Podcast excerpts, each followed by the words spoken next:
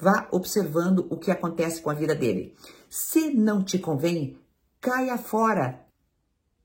Olá, a seguidora que eu vou deixar aqui pela letra M mandou mensagem para mim inbox no Instagram. E ela diz: Tenho 43 anos, tô num relacionamento de dois meses e pouco com um rapaz de 30. Ele me passa muita segurança em relação aos sentimentos e intenções comigo.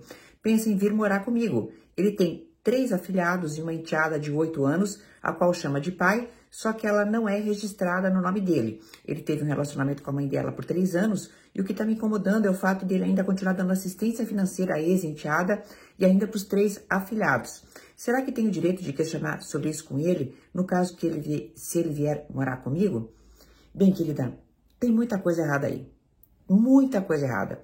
Você está se relacionando há dois meses e pouco ele já está pensando em vir morar com você.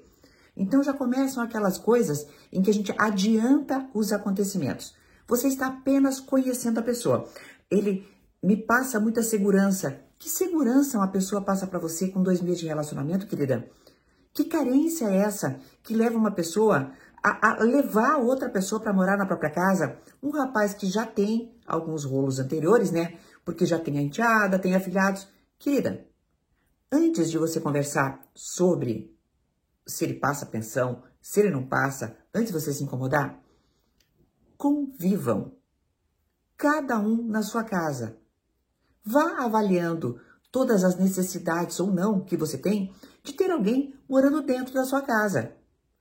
As conversas sobre as finanças, elas surgem com intimidade.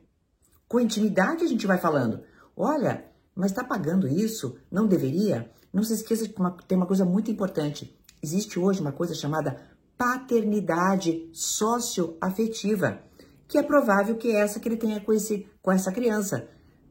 E é justo, então, que essa criança o tenha como pai e ele a tenha como filha, com as obrigações e os direitos inerentes a essa paternidade socioafetiva. Vamos parar de, de, de processar as coisas rápido demais, de apressar os acontecimentos e também de querer apagar como se fosse com uma borracha o passado de uma pessoa. Eu já estou vendo o que vai acontecer se ele for morar junto.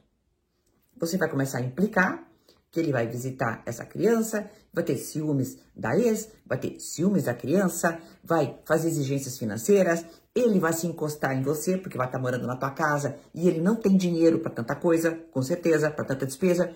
E aí a gente já começa a ver o diário do caos.